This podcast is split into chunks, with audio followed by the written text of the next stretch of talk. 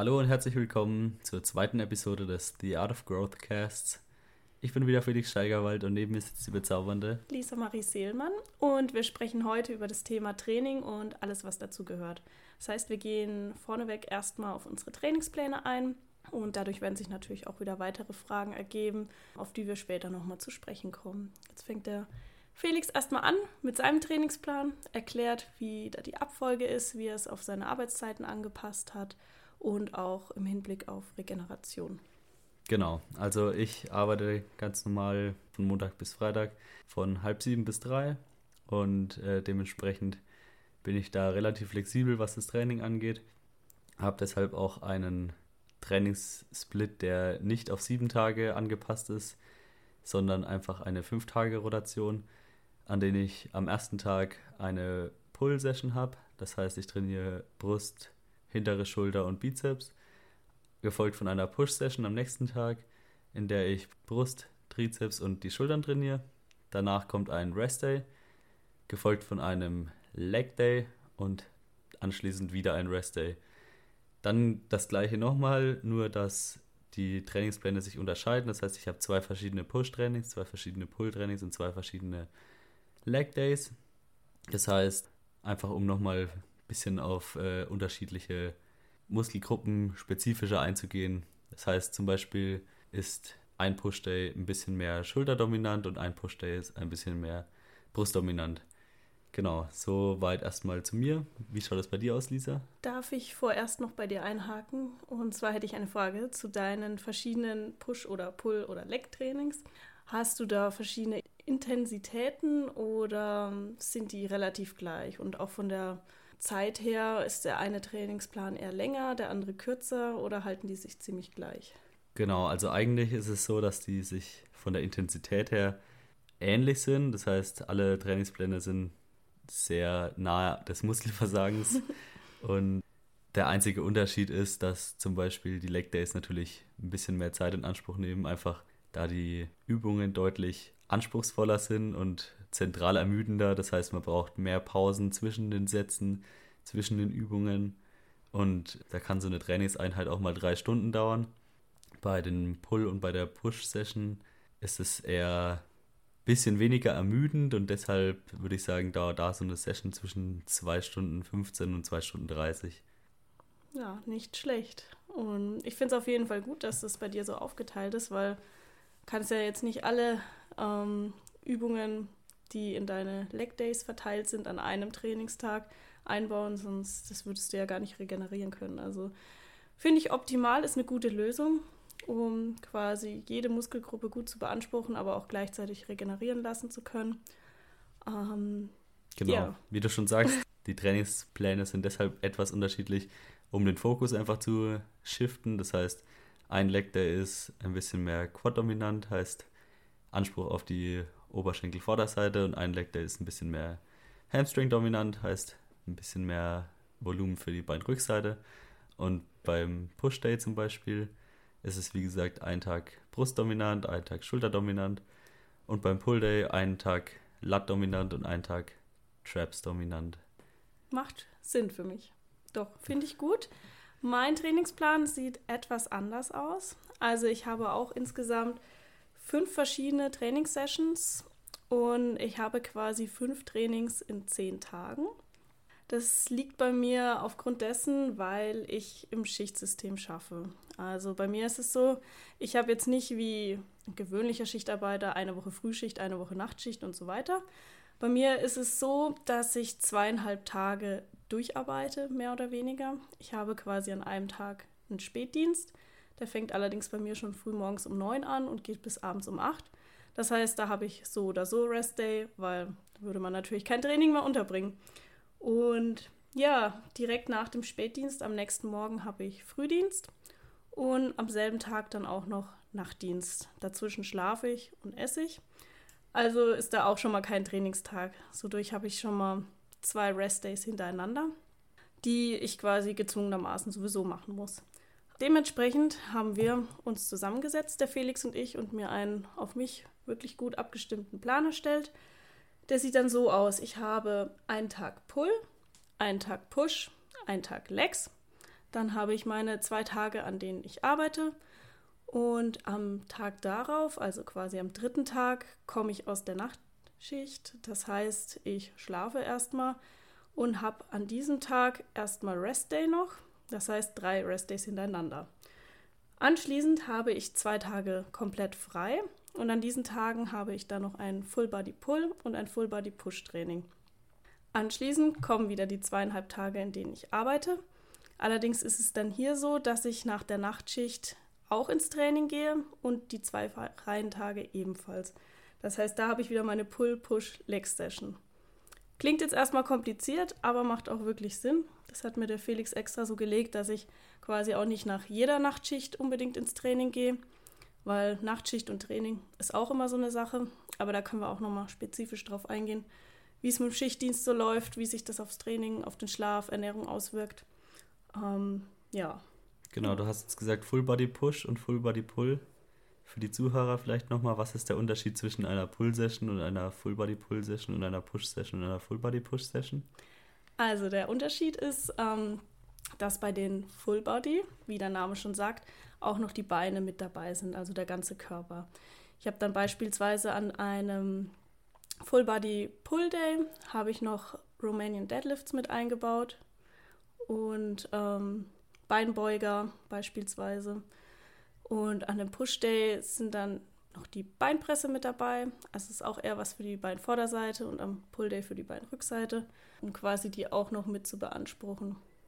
Das heißt, man nimmt die Drückbewegungen für die Beine beim Push Day noch mit rein und die Zugbewegungen für die Beine am Pull Day. Genau, das hört sich weitaus sinnvoller an als das, was ich jetzt gesagt habe, aber ja, so kann man das gut verstehen. Und ich muss auch sagen, ich komme mit der Regeneration sehr gut klar. Dadurch, dass ich drei Restdays teilweise habe, habe ich immer das Gefühl, ich mache in den Tagen gar nichts, aber ich brauche auch wirklich die Zeit, um wieder dann im nächsten Training Vollgas geben zu können. Und ja, es klappt wirklich sehr gut. Also ich bin mit dem Rhythmus zufrieden. Und was bei mir die Trainingszeiten betrifft, ich bin auch immer meistens zwei Stunden da. Also da können wir uns die Hand geben. okay, so viel dazu. Ähm, wie würdest du damit umgehen, wenn du jetzt ein Wochenende unterwegs bist, wegfährst? Trainierst du dann gar nicht oder wie handhabst du das? Tust du dann deinen Plan spezifisch darauf anpassen oder gönnst du dir dann einfach die Tage? Also es kommt immer darauf an, wo wir hinfahren. Ähm, oft ist es auch so, wenn wir irgendwie zum Beispiel einen Urlaub buchen, dass wir gucken, dass da auch ein Fitnessstudio mit dabei ist. Allerdings hatten wir es ja jetzt auch schon letzten Sommer, wir waren auf Festival und haben das in meinen freien Tagen gemacht. Das heißt, ich hatte dann wirklich auch eine Zwangstrainingspause von einer Woche, weil ich ja dann erst nach meinem nächsten Arbeitsumlauf wieder trainieren konnte.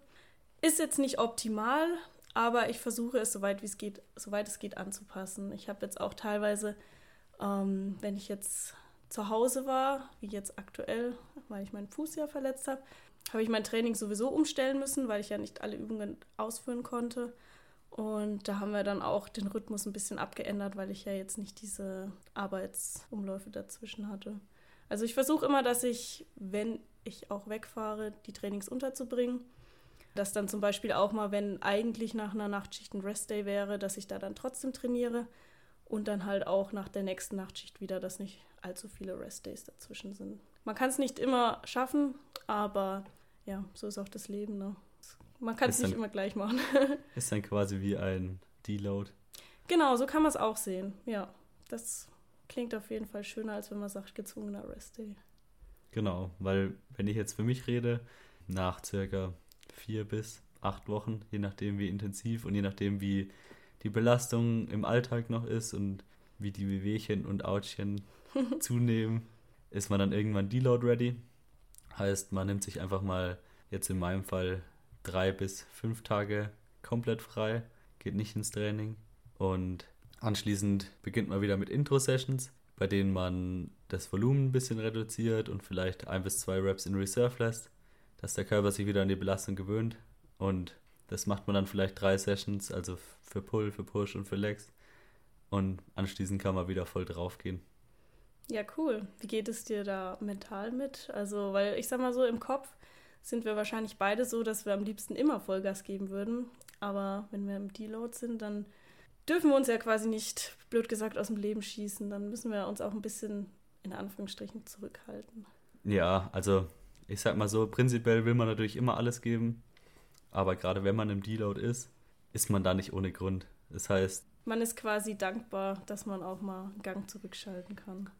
Ja, nicht dankbar ist vielleicht das falsche Wort. Man wird dazu gezwungen, weil der Körper einem die Signale gibt. Ja, gut. Macht dann halt auch nicht mehr ganz so mit, ne? Deswegen hat man ja einen Deload, logischerweise. Genau. Ob ihr jetzt deloaden müsst oder nicht, hängt natürlich davon ab, wie intensiv ihr trainiert, wie oft ihr ins Training geht.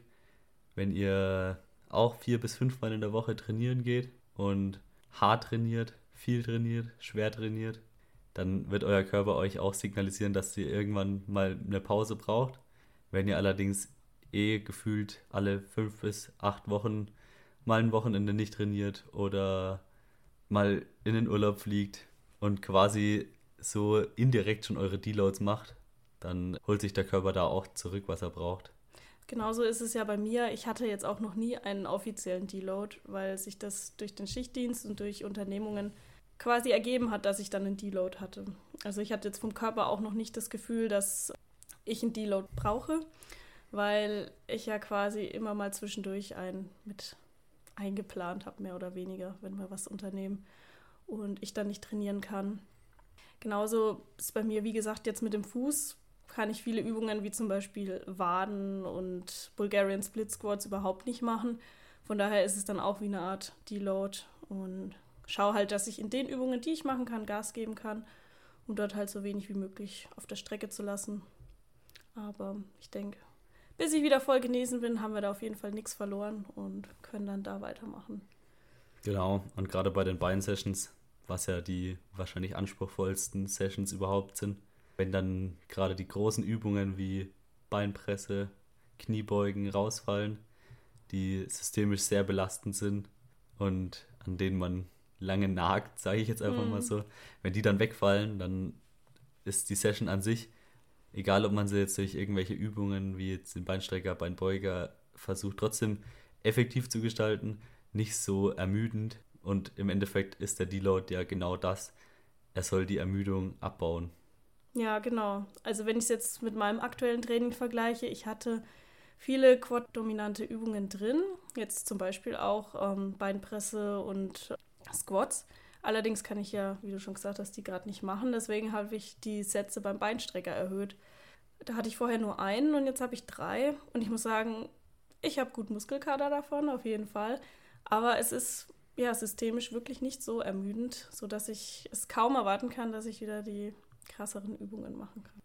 An der Stelle fällt mir jetzt auch noch eine Frage ein, die ich dir stellen möchte, und zwar, wie sinnvoll findest du Rest Days? Also zum Beispiel in meinem Fall habe ich jetzt teilweise ja zwei oder drei hintereinander, weil man hört ja, viele Leute wollen sechs Tage die Woche durchtrainieren und machen dann zum Beispiel sonntags Rest Day und dann fangen sie wieder von vorne an, weil quasi nach dem Motto viel hilft viel. Wie siehst du das? Ja, ich sag mal so, viele Leute trainieren einfach nicht intensiv genug und glaube, wenn die Leute, die sechs oder sieben Trainings in der Woche absolvieren, jeden Satz bis ans Muskelversagen gehen würden, würden sie die Trainings nicht schaffen. Sie würden einfach mit der Leistung dermaßen einbrechen. Und ja, wenn du jetzt denkst, du trainierst jeden Tag, dann trainierst du wahrscheinlich nicht hart genug. Hört sich blöd an, aber ist wahrscheinlich so. Vielleicht bist du auch ein Naturwunder, aber. Äh. Ja, also ich kann mir das gut vorstellen, weil wenn ich jetzt überlege, mit meinen Trainingssessions bin ich gut ausgelastet. Bin dann auch froh, die Restdays so ähm, eingeplant zu haben. Ich könnte mir jetzt auch nicht vorstellen, dass ich jetzt, selbst wenn ich es jetzt von der Arbeitszeit her schaffen würde, an den Tagen auch noch zu trainieren, das würde mein Körper nicht mitmachen. Und mein Kopf glaube ich auch nicht, weil du weißt selbst, wie man sich nach einem krassen Leg Day fühlt. Also da ist kopftechnisch auch nicht mehr viel drin. Da ist man dann einfach froh, wenn dann im Anschluss der Rest Day ist. Und ja, deswegen viel hilft nicht viel, was jetzt das Training betrifft. Ja, und zum Thema Intensität, das ist auch was, was man auf jeden Fall erlernen kann. Ich selbst dachte vor zum Beispiel einem Jahr schon, dass ich sehr intensiv trainiert habe. Wenn ich mir aber meine Videos ansehe, die ich da aufgenommen habe und vergleiche sie mit den Videos heute, ist es einfach eine ganz andere Intensität. Auch wenn ich dachte, dass ich damals quasi mit null Reps in Reserve trainiert habe, würde ich heute sagen, es sind drei bis vier. Aber das ist halt Kopfsache. So, wenn du die Wiederholung unbedingt willst, dann schaffst du sie auch. Natürlich bei dementsprechend angepasster Technik. Ja. Beziehungsweise bei dementsprechend optimaler Technik. Ja, Technik, das ist auch so ein Thema. Ne? Also man sieht viel Falsches, Leute bewegen ultra viel Gewicht, wo du dir denkst, wow, aber die Art und Weise, wie sie es halt von A nach B schaffen, ist halt nicht wirklich immer optimal. Also ich sehe es dann wirklich so, ich bleibe lieber mit dem Gewicht weiter unten, bis ich die Technik richtig drauf habe und dann Schritt für Schritt erhöhen. Wenn ich wirklich ans Muskelversagen gehe und mich von Mal zu Mal steigere und sehe, okay, da habe ich jetzt nochmal zwei Wiederholungen mehr, da sind es jetzt nochmal mehr, dann gehe ich erst mit dem Gewicht hoch. Oder wie siehst du das? Ja, Technik ist auf jeden Fall das A und O. Ich sag mal so, viele Leute verstehen den Sinn vom Bodybuilding nicht. Für mich ist Bodybuilding, dass ich mit dem, also dass ich alles daran gebe, so viel Muskulatur wie möglich aufzubauen.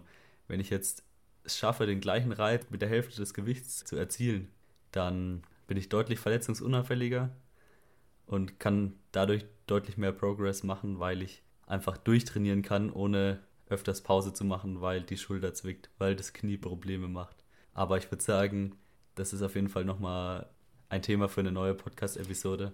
Ich glaube auch. Das würde jetzt den Rahmen sprengen. Ja, das stimmt. Da kann man dann wirklich auch, gerade so im Hinblick auf Powerlifting, ist ja nochmal was ganz anderes als Bodybuilding. Da kann man dann zum Beispiel drauf eingehen, was jetzt Gewichte auch betrifft. Und ja, das geht noch so viel weiter. Ich glaube, dann könnten wir jetzt zwei Stunden durchreden. Aber Wenn ihr Bock auf diese Episode habt, dann könnt ihr uns das gerne mitteilen.